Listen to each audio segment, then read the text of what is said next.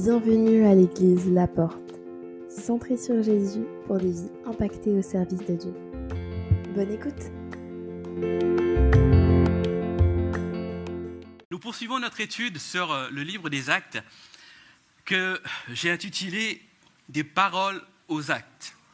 Pourquoi ce titre? Parce que je crois que Dieu ne demande pas seulement de recevoir, de recevoir, vous savez, comme des oies qu'on gave pour Noël, pour le foie gras, mais qu'on soit à la fois des personnes, des disciples qui sont prêts à recevoir les, enseignements, euh, tout le, message de Jésus-Christ, mais à la fois aussi euh, des, acteurs pour que ce message puisse produire du fruit autour d'eux. Donc des paroles aux actes. Et nous avons vu déjà plus de trois chapitres, et je ne reviendrai pas sur les chapitres que nous avons pu euh, voir depuis le début de l'année. Je vous invite vraiment à aller sur notre chaîne YouTube et puis de voir tous les messages qui sont liés. Mais ce que j'aimerais vous dire, et peut-être pour les personnes qui viennent d'arriver, c'est que à chaque message euh, est accompagné euh, d'un ou des actes concrets, pour que derrière nous puissions aussi rentrer pleinement dans ce que Dieu a prévu pour nous. Et nous en sommes aujourd'hui au chapitre 4. J'ai intitulé ce chapitre Agir dans la communauté. Agir dans la communauté. Et pour comprendre un peu ce titre, je vous invite à ouvrir vos Bibles avec moi dans Acte 2, versets 42 à 47. Acte 2, versets 42 à 47.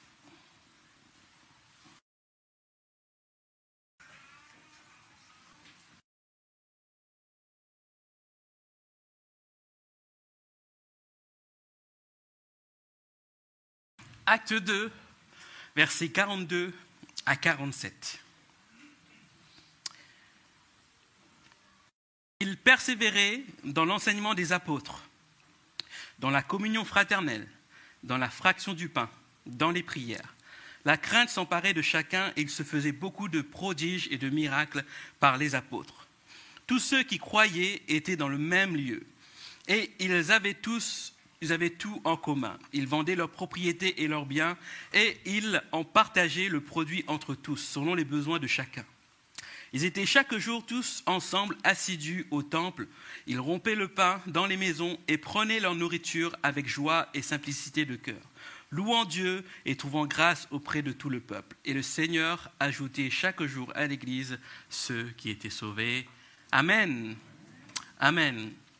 Juste avant de commencer, vous dire que euh, c'est une étude sur le livre des actes, mais nous n'allons pas voir chapitre par chapitre. C'est pour ça que ça fait peut-être deux dimanches que nous sommes encore au chapitre 2 mais c'est vraiment on va vraiment voir les chapitres qui nous concernent dans cette, euh, dans ce, cette série des paroles aux actes. Et quelquefois, on va compiler plusieurs chapitres ensemble.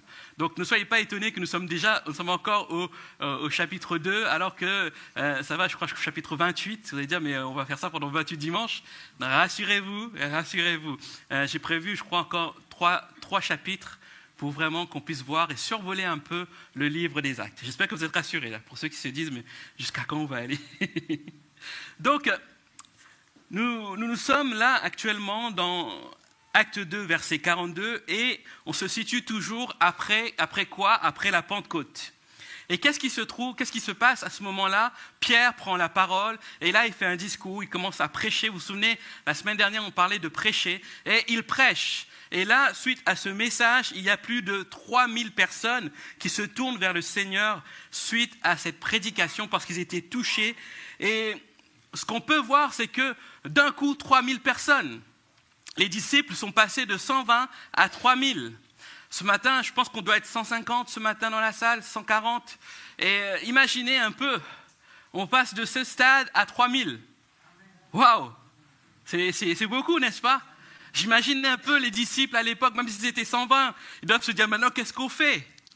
Qu'est-ce qu'on fait avec ces 3000 personnes et là, on parle de 3000 personnes, mais derrière, avec les 3000, il y a peut-être des enfants, des, des, euh, des, personnes qui se rajoutent et, et, qu'ils doivent s'occuper, même s'ils n'étaient pas forcément sauvés, mais il fallait compter aussi la famille, n'est-ce pas? Donc il y a eu plus de 3000 en fait. 3000 personnes sauvées. Et les disciples font face aussi à quelque chose de nouveau. La semaine dernière, on avait dit pour eux, c'était nouveau de prêcher. Parce que jusqu'à maintenant, c'était le Seigneur qui prêchait.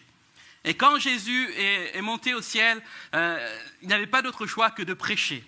Les seules fois où ils avaient prêché, c'était euh, lorsque Jésus les envoyait deux par deux. Vous vous souvenez? Et là, c'était nouveau pour eux. Et là aussi, il y a quelque chose de nouveau qui se passe euh, par rapport aux disciples. Euh, les disciples, jusque-là, c'était Jésus qui les nourrissait. Et là, ils se retrouvent avec 3000 personnes qu'il fallait nourrir. Nourrir avec l'enseignement de Jésus. À l'époque, c'était Jésus même qui avait enseigné, instruit ses fameux disciples. Et le défi pour eux, pour ces disciples de l'époque, le défi était vraiment grand car ils devaient faire face non pas à un petit troupeau, mais à plus de 3000 personnes qui avaient soif de Dieu. Et ce qu'on peut constater, c'est que les épîtres du Nouveau Testament établissent la doctrine de la vie de l'Église, tandis que le livre des actes relate l'application de cette doctrine dans l'histoire de l'Église. Quand on lit les épîtres, c'est là pour vraiment nous imprégner de ce que euh, l'Église doit vivre en, termes de doctrine. Et les actes nous montrent comment ils l'ont vécu, en fait, si je peux résumer ce que j'ai dit. Et dans ce que nous avons lu, on voit un peu un bref aperçu de la vie de ce qu'on peut appeler l'Église primitive. Et peut-être ce terme vous choque ce matin, mais quand on parle de l'Église primitive, on n'est pas en train de, dénaturer cette Église, mais c'était l'Église, la première Église en fait. Quand on parle de l'Église primitive, c'est la première Église.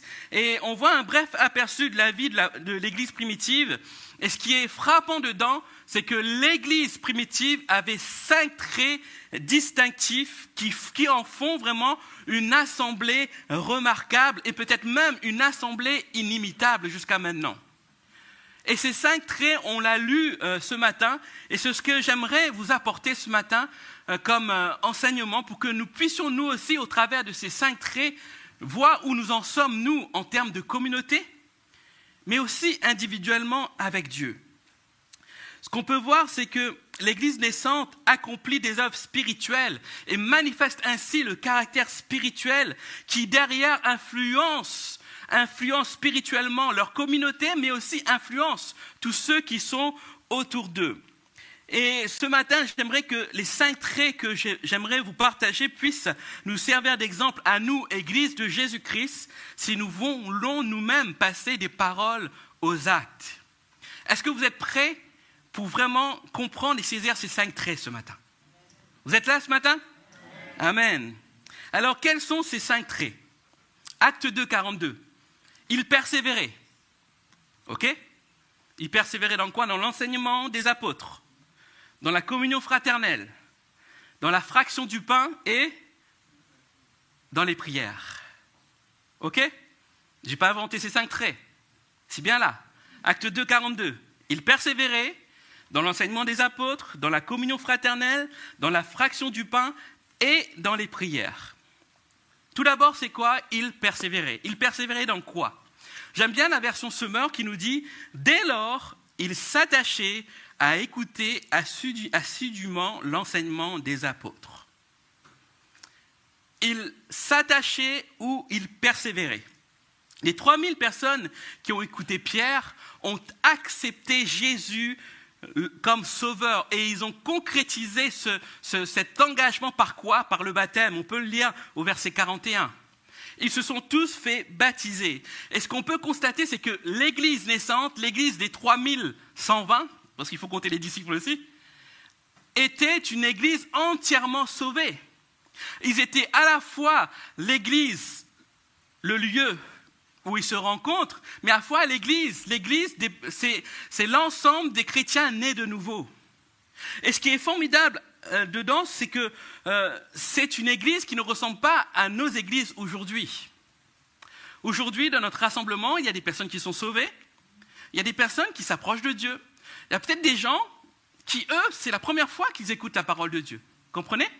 Mais à l'époque, eux, c'était que des gens qui étaient sauvés.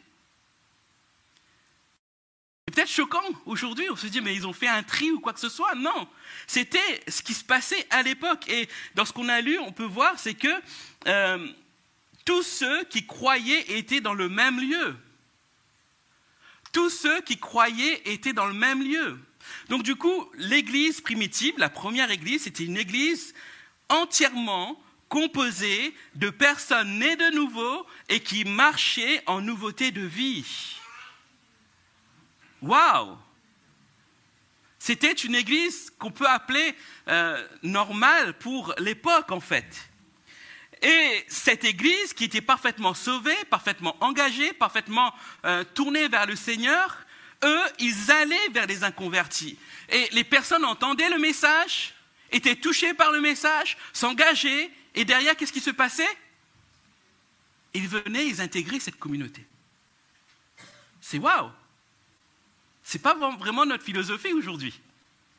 Aujourd'hui, si on se dit, bah, l'Église, c'est que ceux qui sont sauvés, on va se dire, ah, on commence à faire des séparations, on commence à être sectaire, etc. Mais rassurez-vous, je ne veux pas en venir là dans notre Église, d'accord? Il faut que nous puissions nous adapter aussi au contexte de l'époque.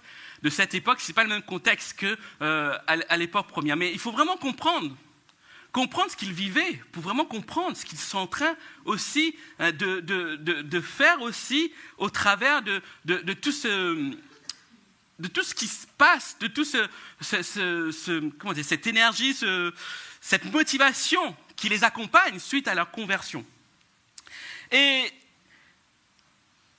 ce côté où les 3000 étaient entièrement sauvés, c'est ce qui leur permettait de pouvoir tous, d'un commun accord, persévérer dans leur foi. Ils étaient tous en train de persévérer dans leur foi. Bien évidemment, comme je l'ai dit, l'Église, le bâtiment, doit accueillir toutes les personnes pour qu'ils s'approchent de Dieu et s'engager avec lui. Et c'est là aussi, ça fait partie de notre vision aussi. Souvenez-vous, quand nous parlions de, cette évolution du nom de l'Église en Église la porte, c'est en, rappel avec ce qu'est Jésus-Christ qui est la porte. Jésus qui accueille ceux qui veulent s'approcher de lui, qui aussi euh, nourrit les personnes et qui envoie les personnes. Et notre Église, ce bâtiment doit être aussi euh, ce lieu aussi d'accueil pour les personnes qui veulent découvrir la foi aussi.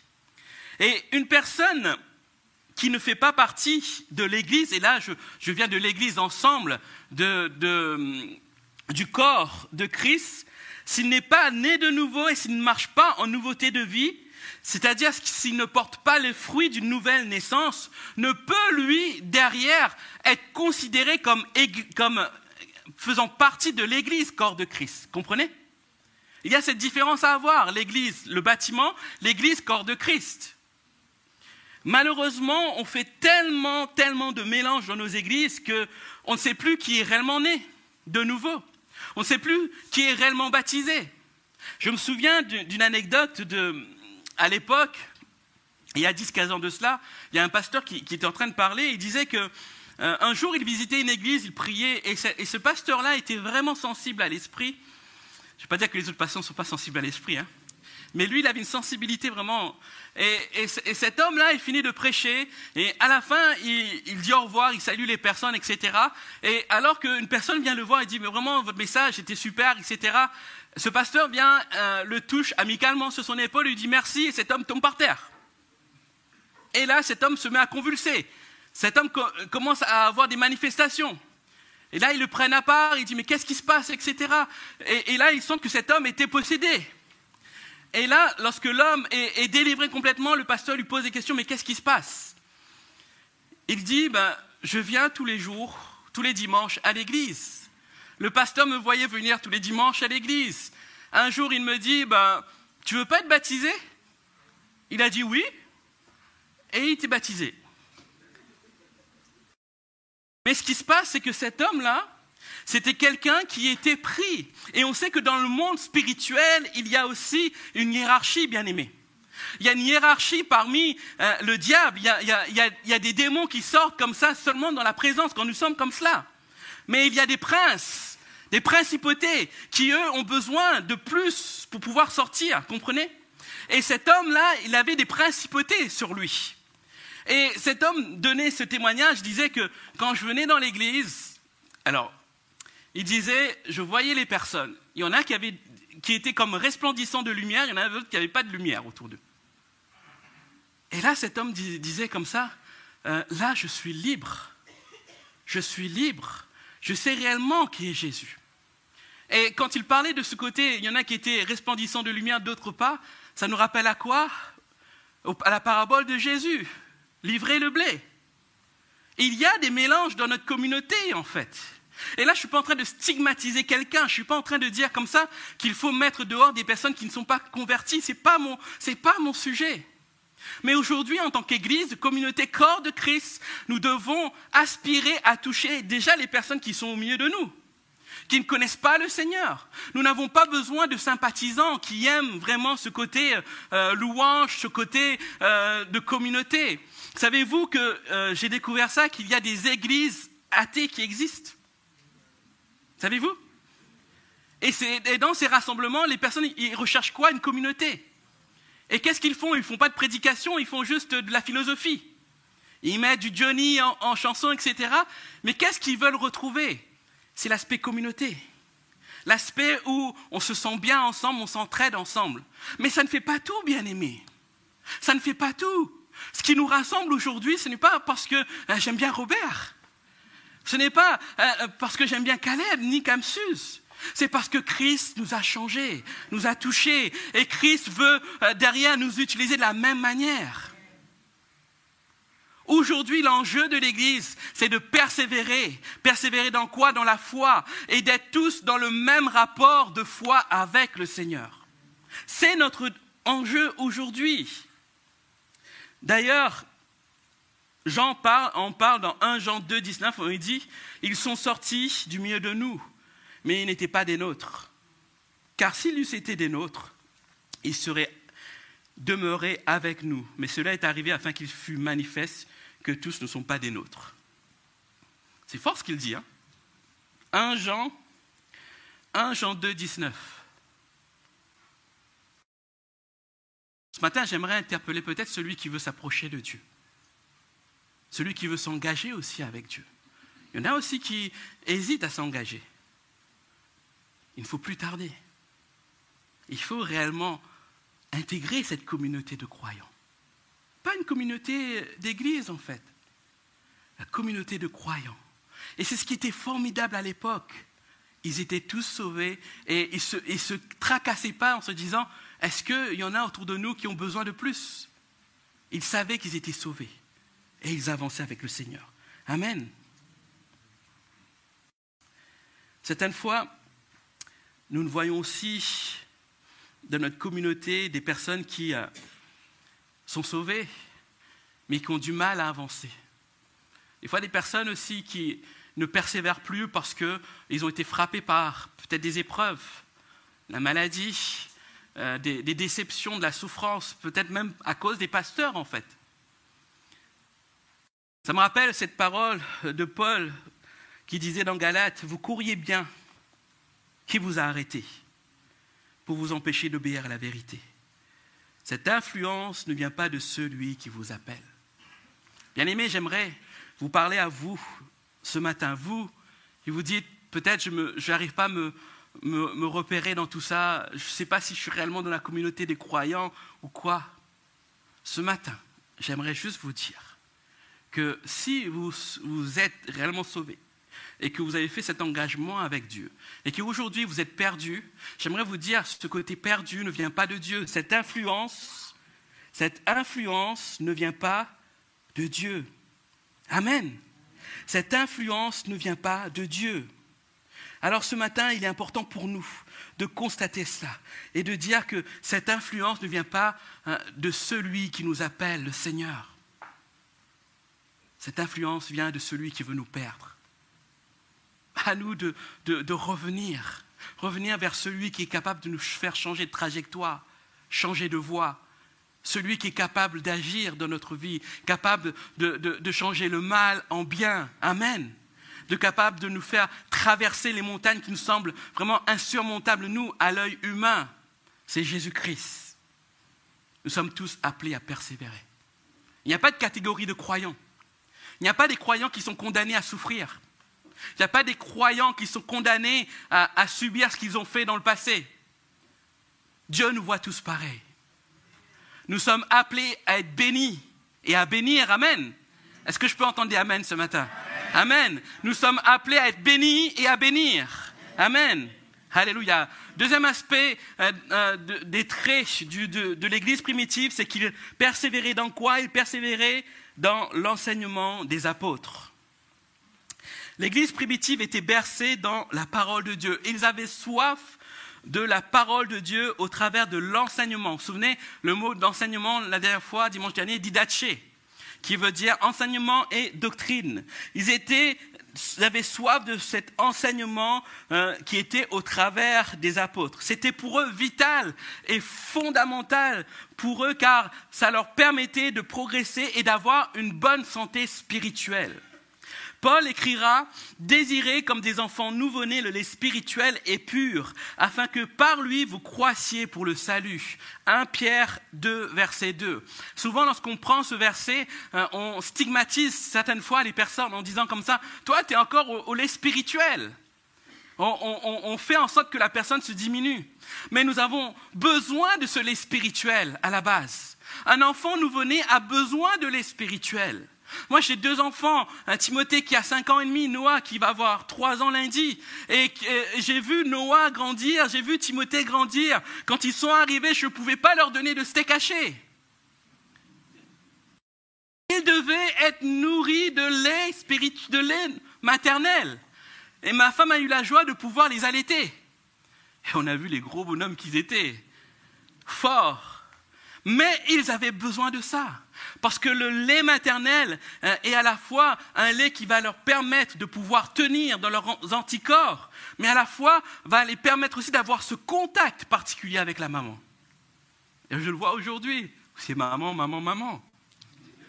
Dès que maman s'absente de la pièce, c'est comme si la connexion était coupée. Je dis souvent qu'ils sont connectés en Bluetooth. La dernière fois, Noah, il était, il j'étais dans le salon, sa maman va dans la chambre, il dit, maman, maman, maman, maman. Je dis, maman, elle est dans la chambre, elle est dans, la chambre, c'est beau, elle est là, elle est là. il y a une connexion qui est là entre, le bébé et sa maman. Et nous, en tant que père, des fois, on a envie cette connexion. On a envie cette connexion et on se dit, des fois, on quémande cette connexion on quémande, on dit allez, allez, s'il te plaît. Non, c'est maman. Non, c'est maman. Non, c'est maman. On voit que vous, êtes comme moi. Mais euh, tout cela pour vous dire que le lait spirituel dont parle Pierre est nécessaire aussi pour celui qui s'approche de Dieu.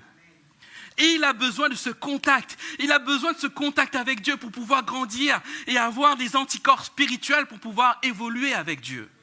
Et les, les 3000 qui étaient là, ils avaient soif de cela. Ils voulaient de l'enseignement, ils voulaient de la doctrine, ils voulaient grandir. Et juste pour vous rappeler qu'à ce moment-là, ils n'avaient pas de, euh, Bible Louis II. Ils n'avaient pas de Bible semeur. À ce moment-là, qu'est-ce qui se passait? C'est que l'enseignement, c'était euh, l'enseignement qui se, qui se donnait de bouche à oreille. Même si à l'époque des écrits commençaient à, se faire, mais il n'y avait pas une diffusion massive. il n'y avait pas la CLC pour pouvoir euh, distribuer les enseignements des apôtres. Il n'y avait pas Internet pour commander les enseignements des apôtres. Il devait être là à l'écoute de l'enseignement des apôtres. Mais l'enseignement des apôtres, ça ne veut pas dire, je ne veux pas euh, dire comme ça que l'enseignement des apôtres, c'est l'enseignement du pasteur. Ce n'est pas ce que je dis. Là, je suis en train juste de vous dire que l'enseignement des apôtres, pour eux, c'était la parole de Dieu. C'était le seul moyen d'être en contact avec la parole de Dieu, parce que derrière, les apôtres aussi étaient les témoins de la résurrection. Ils étaient en contact direct avec le Seigneur. Du coup, cet enseignement du Seigneur qu'ils avaient eu, c'était tout frais pour eux. Et quand ils donnaient cet enseignement-là, waouh, c'était bio. C'était bio. C'était naturel. Et excusez-moi, et les, nouveaux convertis, les 3000, avaient besoin de ça. Paul va écrire dans Romains 12.2, ne vous conformez pas au siècle présent, mais soyez transformés par le renouvellement de l'intelligence avec que vous discernez quelle est la volonté de Dieu, ce qui est bon, agréable et parfait. La parole de Dieu est la nourriture qui assure la croissance et l'édification du croyant. Et il n'y en a pas d'autre la parole de Dieu. Certes, il y a des livres qui existent, des livres de témoignages, mais c'est des témoignages, des expériences de personnes qui, eux, à la base, ont trouvé leur enseignement dans la parole de Dieu. Si on se nourrit seulement de livres, d'expériences des autres, et qu'on oublie la base, ça devient compliqué, n'est-ce pas? Ça devient compliqué. Et derrière, lorsqu'on oublie ce, besoin de l'enseignement, de la parole de Dieu, ben on s'expose à ce que Osée disait dans Osée 4, 6 Mon peuple est détruit parce qu'il lui manque la connaissance. Mon peuple est détruit parce qu'il lui manque la connaissance. Notre Église est là de manière, dans cette communauté, doit avoir soif de la parole soif de découvrir Dieu davantage, soif de pouvoir euh, nous tenir ensemble à l'écoute dans la parole de Dieu et se dire, ouais, dans une, dans une étude collective, de dire, je veux aller plus loin, comme les 3000 à l'époque. Et ils étaient tous ensemble. C'est ensemble qu'ils étudiaient la parole de Dieu. C'est ensemble qu'ils découvraient l'enseignement des apôtres. Comprenez? Oui, on a besoin aussi de, nos rencontres individuelles, de nos moments avec Dieu où on grandit, on est touché, etc mais nous avons besoin aussi de manière globale, ensemble, de pouvoir nous nourrir. De pouvoir se dire, ben, je veux aller plus loin dans la parole de Dieu. Nous devons être comme ces disciples-là. Soif, soif, soif. Dernière fois, je vous ai dit comme action, c'est que nous allons mettre en place dès fin février une formation de disciples que j'ai appelée être disciple. Ça fait partie de ça aussi. Si nous voulons aller plus loin, nous devons vraiment dire, ben, OK, il y a cette formation qui existe. Peut-être j'ai 20 ans, 30 ans de, de, conversion, mais j'ai soif. J'ai soif.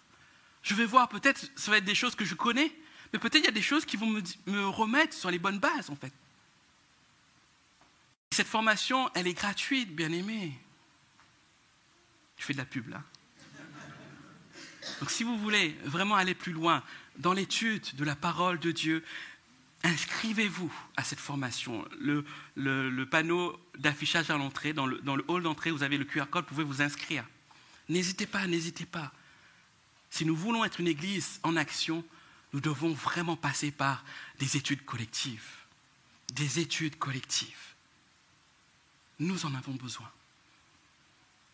D'autant plus que nous sommes dans, un, une époque où nous ne venons pas tous du même contexte. Des fois, nous venons d'églises ou euh, de communautés qui, malheureusement, et là je ne suis pas en train de dire des personnes dans l'église, d'accord? Certaines fois dans les églises, des personnes viennent de communautés où ils n'ont pas eu les bons enseignements. Des enseignements qui étaient de travers. Et des personnes poussent de travers, en fait, dans leur foi. Parce qu'ils ne sont pas au contact de la réalité, de la parole. Et les cours que je vous propose, c'est revenir sur les fondamentaux de la parole de Dieu, sur euh, qui est Dieu, qui est Jésus-Christ, qui est le Saint-Esprit, comment expliquer la Trinité, comment aussi euh, euh, voir aussi les offrandes de la dîme, comme comment la Bible en parle en fait? On va parler de, la prière, comment, comment vivre la prière. Il y a plein de notions comme cela où, où, nous devons vraiment savoir avoir vraiment des actes concrets dans notre cœur. On va parler de la Bible aussi. Comment la Bible nous est parvenue jusqu'à maintenant? Il y a la Bible des protestants, la Bible des catholiques. Pourquoi ce n'est pas la même Bible? Qu'est-ce qu'il y a en plus? Qu'est-ce qu'il y a en moins? Il y a plein d'éléments comme ça nous avons besoin de connaître, de savoir, bien aimé. Et tout cela, c'est dans ces cours-là. Il n'y a pas de devoir. Il n'y a personne qui va être exclu. Ce sera euh, au moins deux dimanches par mois, dimanche après-midi. Donc alors n'hésitez pas, bien aimé. Donc il y a ces cours, je ne dis pas qu'il n'y a pas que ça. Euh, cette année, on va aussi mettre en place des, séminaires aussi d'approfondissement euh, dans des thèmes théologiques et on aura des invités d'extérieur qui viendront et qui nous donneront vraiment des aspects euh, particuliers pour nous aider à avoir soif, soif, soif de ce temps, de, de, de, de la parole de Dieu, du didaché, bien aimé. Nous avons tous besoin d'avoir soif de la parole de Dieu comme l'Église primitive. Ensuite, troisième trait distinctif de l'Église primitive, c'est que il persévérait dans quoi? Dans la communion fraternelle. L'Église primitive pratique, pratique, pratique la communion fraternelle. Mais qu'est-ce que la communion fraternelle? Aujourd'hui, quand on définit la communion fraternelle, certaines fois on se dit, mais c'est qu'on se dit au revoir à la fin du culte. C'est quand on fait des agapes ensemble. C'est quand on mange, c'est surtout quand on mange, c'est la communion fraternelle. Mais est-ce que la communion fraternelle est réellement que ça en fait? La communion fraternelle, c'est l'activité spirituelle des croyants par laquelle ils s'exhortent mutuellement à la sainteté et à la fidélité. On s'exhorte mutuellement. Et dans le Nouveau Testament, elle est bien décrite, notamment par des expressions comme les uns les autres. Les uns les autres. Et en grec, l'expression communion fraternelle peut se traduire aussi par le mot koinonia. Vous avez déjà entendu ce mot? Ce mot koinonia qui veut dire partenariat, qui veut dire partage. Et dans la communion fraternelle, il n'y a pas seulement une, communion autour d'un repas. Il y a cette communion aussi où on s'exhorte les uns les autres, où derrière on va partager aussi nos expériences, où derrière on va partager aussi notre amour aussi. C'est ça la communion fraternelle. C'est sans, négliger l'autre, sans juger l'autre, mais en se disant comme ça, voilà ce que j'ai à te partager. Voilà ce que euh, je vis aujourd'hui et, le Seigneur me bénit. Et ça bénit, ça bénit forcément. C'est ça la communion fraternelle. Mais pour exercer la communion fraternelle, il faut que les chrétiens se voient, n'est-ce pas? Ce n'est pas euh, à la fin du culte, même des cultes ici, parce qu'on en a deux normalement, et c'est généralement un aujourd'hui. Mais ce n'est pas à la fin des cultes que nous exerçons cela uniquement. C'est aussi dans nos rencontres. vous avais dit fin de l'année dernière, ce que j'aimerais mettre en place cette année, courant de cette année, c'est des cellules, des groupes de maisons. C'est comme cela aussi que nous allons pouvoir partager aussi cette communion fraternelle. Et à l'époque, ils connaissaient tout cela, ils vivaient tout cela, mais de manière naturelle. Parce que pour eux, c'était tellement fort de ce qu'ils vivaient, ils se disaient, les autres vivent la même chose que moi, et je veux vivre cela aussi. Et c'était naturel, et la communion fraternelle doit être naturelle pour nous. Parce que ceux qui reçoivent Jésus-Christ deviennent à la fois le partenaire de Jésus-Christ, mais aussi partenaire les uns des autres. Amen. Comme le dit 1 euh, Jean 1.3, il dit, ce que nous avons vu et entendu, ce que nous vous l'annonçons à vous aussi, afin que vous aussi, vous soyez en communion avec nous. Or, notre communion est avec le Père et avec son Fils Jésus-Christ. En communion avec nous, en communion avec Jésus-Christ. Si nous arrivons à être en communion avec nous, c'est que nous sommes déjà en communion avec Jésus-Christ. Et si nous ne sommes pas en communion avec Jésus-Christ, c'est là qu'il faut rétablir les choses. Amen. La communion fraternelle. Cette communion est permanente parce que nous partagerons cette communion dans la vie éternelle. Si nous n'arrivons pas à avoir de communion ici-bas, ça va être difficile l'éternité, bien aimé. N'est-ce pas? Ça va être difficile. Pour moi, un chrétien né de nouveau ne peut s'isoler et ne peut participer à la vie d'une église et bénéficier de la communion fraternelle s'il demeure isolé. J'ai connu dans mon parcours des, jeunes comme ça qui découvraient la foi tout seuls dans leur chambre. Et eux, ils se disaient, non, je n'ai pas besoin de communauté, je suis bien dans ma chambre. Je regarde les YouTube, je regarde les enseignements, je suis bien dans ma chambre. Ben non, tu te trompes. Et ce qui s'est passé après le confinement, euh, c'est que nous avons vu que beaucoup de chrétiens sont restés chez eux, à suivre les cultes sur Internet. Il y en a qui, disent, euh, qui sont à Paris, ils disent, oh, moi je suis, membre de l'église de Porte Ouverte à Mulhouse. Mais non, tu es à Paris. Comment tu crées cette communion? En mail En Zoom En chattant sur YouTube C'est pas la communion, bien aimé.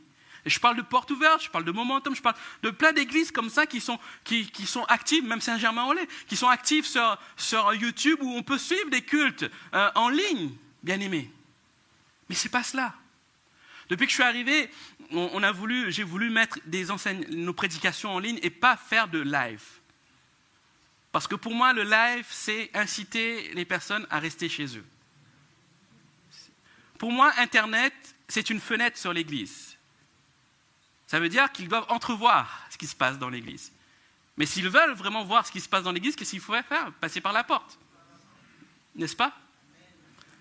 Et c'est vraiment ce euh, cette, vision qu'on euh, veut aussi emmener au travers de, vidéos. Et on ne veut pas non plus se couper d'Internet aussi, parce que beaucoup de personnes découvrent l'Église aussi au travers d'Internet. Se rapprochent d'Église au travers des réseaux sociaux, au travers de YouTube, etc. Il ne faut, pas se couper, il ne faut pas être des sectaires non plus, d'accord? C'est pas ce que j'ai dit. Mais il y a une vision aussi à avoir. C'est se dire aussi, aujourd'hui, la communion fraternelle ne peut s'exercer en dehors d'une église qui se réunit, en fait. Il y a des églises de maison aussi. Je ne veux pas dénaturer et dire comme ça que les églises, c'est seulement les grandes églises où, comme nous, on se réunit. Il y a des églises de maison aussi où ils sont que 10, mais c'est une église. Mais c'est la communion fraternelle. Hein. OK? Donc c'est tout ça qu'il faut prendre en compte, bien aimé. Un chrétien né nouveau ne peut pas s'isoler, il doit pratiquer la communion fraternelle. Amen. Quatrième euh, trait distinctif, c'est qu'il euh, persévérait aussi dans la fraction du pain. Ici, le texte fait référence à quoi? À la célébration du repas du Seigneur, à la Sainte Seine. Et cette activité n'est pas optionnelle, puisque le Seigneur lui-même a commandé aux croyants de le, pratiquer. On peut le voir dans 1 Corinthiens 11, 24 à 29. Faites ceci en mémoire de moi.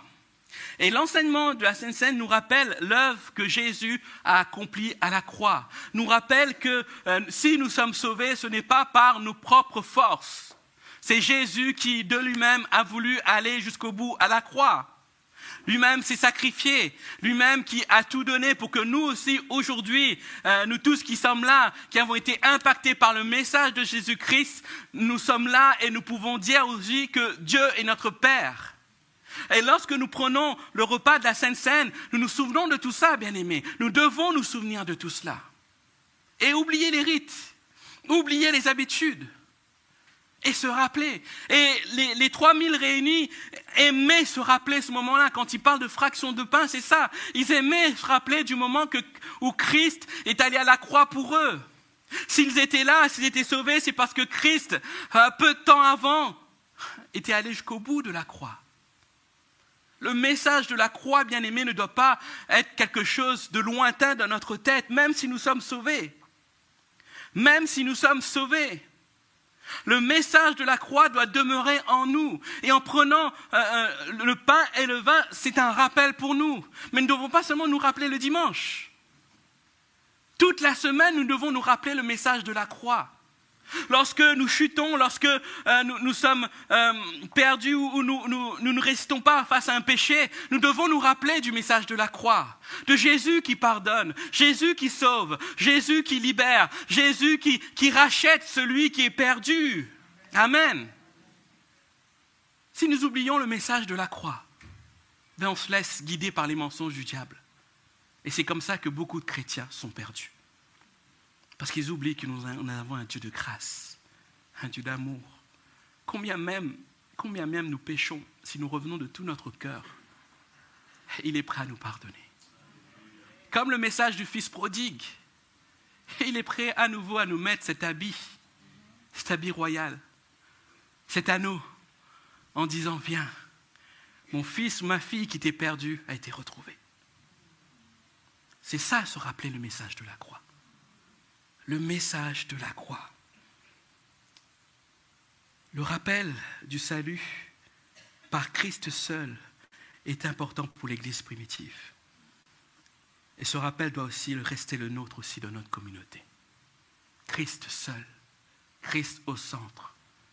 C'est la vision de notre Église. L'Église de plutôt centrée sur Jésus. Jésus, Jésus et Jésus. Amen. Et j'arrive au dernier point. L'Église primitive persévérait dans les prières. La prière était une composante importante dans l'Église, même capitale dans l'Église primitive. Le Seigneur n'étant pas là physiquement avec eux, ils devaient avoir un moyen de communion avec lui, un moyen de pouvoir communiquer avec lui. Je ne sais pas si on peut se rendre compte de cette séparation que les disciples ont vécue d'un Seigneur qui était physiquement présent. Et en tant qu'être humain, nous avons besoin de voir notre Dieu physiquement. C'est pour ça que beaucoup sont mis à faire des idoles. C'est pour ça que beaucoup sont mis à faire des représentations de Dieu, parce que humainement, nous avons besoin de voir pour croire. Et les disciples, eux, ils avaient le Seigneur constamment avec eux, ils voyaient, ils croyaient. Et d'un coup, une séparation. Même si Jésus leur dit, je suis là avec vous jusqu'à la fin du monde. Ça devait être dur pour eux, bien aimés. Nous, on ne se rend pas compte parce qu'on n'a pas vu Jésus physiquement. Nous avons été touchés par lui spirituellement. Nous sommes conscients de sa présence, nous sommes conscients qu'il est là, mais nous ne voyons pas de nos yeux humains. Et les disciples avaient besoin de renouer dans cette communion-là. Cette communion en se disant, si je l'appelle, il répond, il est là.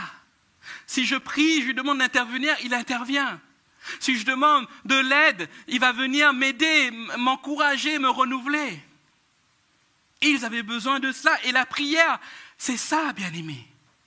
De pouvoir communier et communiquer avec notre Seigneur. Et le Seigneur comprenait ce sentiment que les disciples allaient avoir. Et anticipant son départ, le Seigneur leur fait cette promesse dans Jean 14, 13, 14, en leur disant, Tout ce que vous demanderez en mon nom, je le ferai, afin que le Père soit glorifié dans le Fils. Si vous demandez quelque chose en mon nom, je le ferai. Lorsque le Seigneur leur dit ça, c'est en anticipant son départ.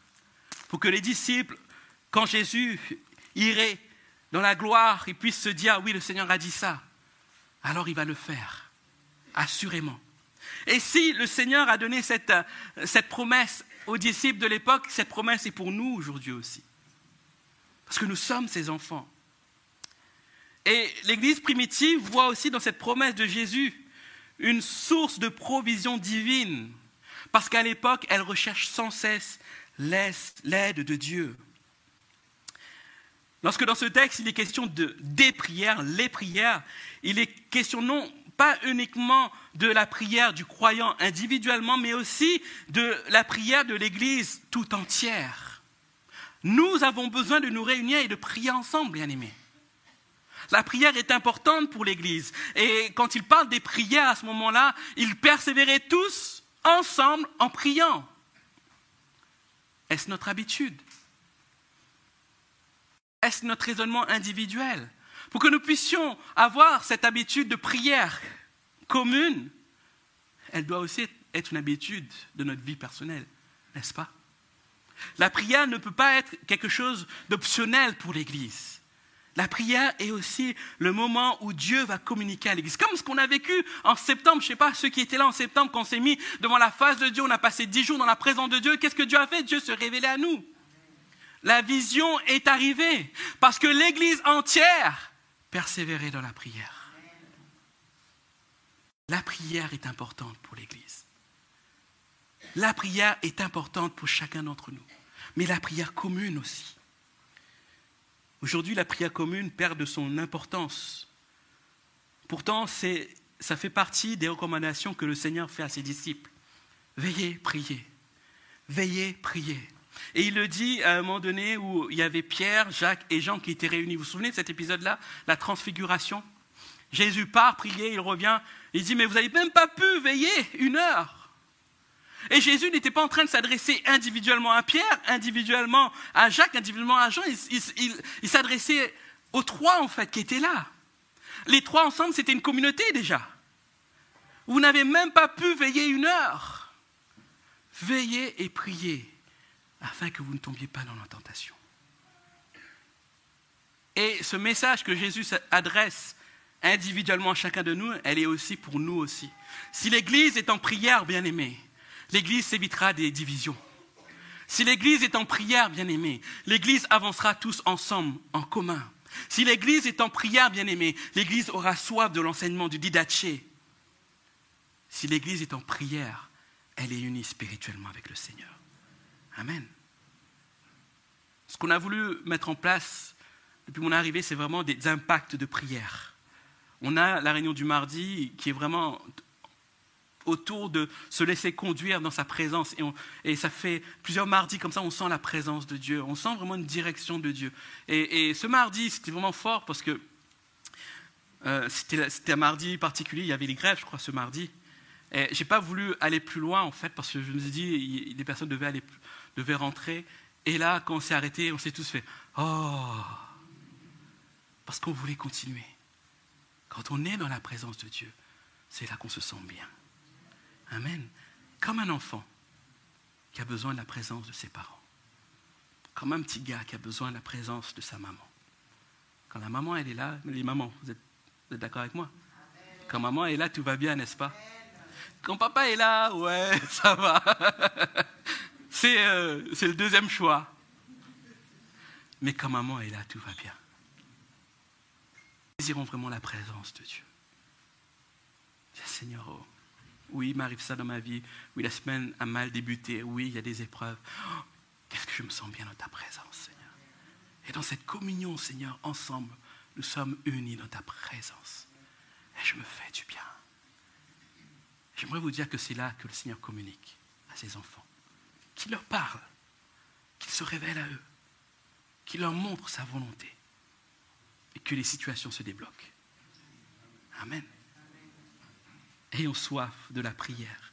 Ayons soif de cette prière commune. Bien aimé, pour conclure, j'aimerais juste vous rappeler ces cinq traits qui étaient, euh, ces cinq traits qui caractérisaient l'Église primitive.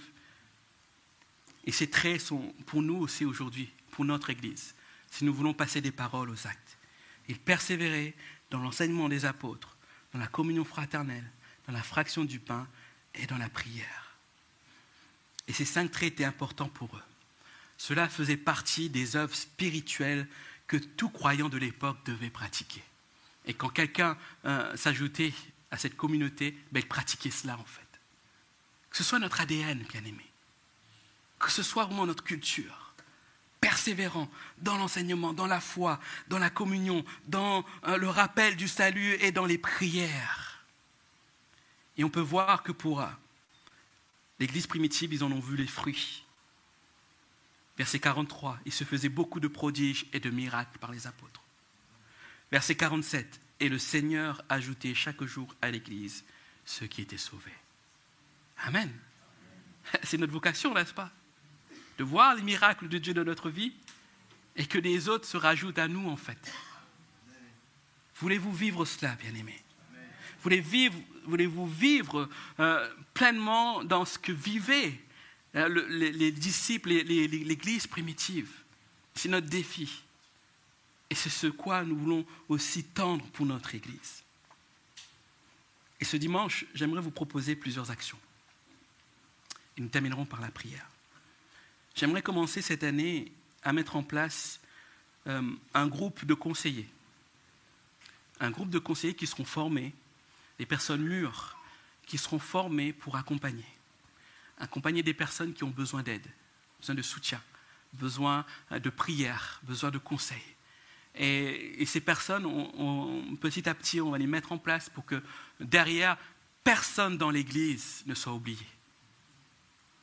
Vous savez, oui, je suis là, je suis à temps plein pour vous, mais je pense qu'il y a des personnes qui peut-être veulent aussi, ils n'arrivent pas à me joindre. Et ce n'est pas parce que je ne veux pas, ce n'est pas parce qu'ils ne veulent pas, c'est peut-être parce que le planning est tellement rempli qu'ils ne peuvent pas le faire non plus. Comprenez? Et ça ne doit pas dépendre uniquement de moi. Nous devons tous se dire, je me lève, je veux bénir mon bien-aimé, je veux cette communion fraternelle. Donc ça, ce sera la première action. Notre action, je l'ai dit dans mon message, c'est que nous allons poser les bases de notre didaché, de notre enseignement, de notre doctrine. Cette année, notre objectif, c'est vraiment qu'on soit tous d'un commun accord dans ce en quoi nous croyons. C'est important cela. C'est vraiment important. Et nous allons poser les bases cette année de notre didaché. Ensuite, d'autres actions, c'est on va continuer euh, les actions pour favoriser la communion fraternelle. Il y a des groupes qui sont créés. Samedi, il y avait euh, les femmes qui se sont réunies. Je ne veux pas parler des hommes, sinon je vais me faire euh, lapider. Mais ça va se faire aussi. Il y a les jeunes, les ados qui, se réunissent. il y a des communions ensemble. Samedi dernier, on a eu un temps de brunch, d'accueil des nouveaux. On s'est fait vraiment plaisir avec les personnes qui sont rajoutées à l'église. Et on va continuer tout cela, toutes ces actions aussi pour favoriser la communion fraternelle. Les cellules, le groupe de maison, comme je vous ai dit. On va continuer à mettre en place, à mettre, on va continuer plutôt à mettre en avant le message de la croix. Christ au centre. Christ au centre. Je ne veux pas, et si jamais ça arrive, bien aimé, dites-le moi, je ne veux pas tourner dans un message de coaching. Je ne suis pas là pour vous, euh, vous brosser dans le sens du poil. Je ne suis pas là pour vous dire tout va bien, euh, je vais bien, tout va bien, allons tous ensemble. Je suis là pour vous accompagner. Je suis là pour vous emmener vers le Christ. Et je suis là aussi des fois pour vous dire, ben, ça ne va pas. Mais si je vous dis que ça ne va pas, ce n'est pas pour vous accuser, vous condamner. Ça ne va pas, mais je peux t'aider à y arriver. Comprenez? Et on va continuer dans ces actions-là. On va continuer à mettre en place des actions de prière commune. Fin mars, nous allons avoir notre temps de jeûne et prière. Et j'aimerais qu'on finisse ce temps de jeûne et prière par une nuit de prière. Donc préparez-vous déjà. préparez-vous à vivre vraiment des moments particuliers dans la présence de Dieu.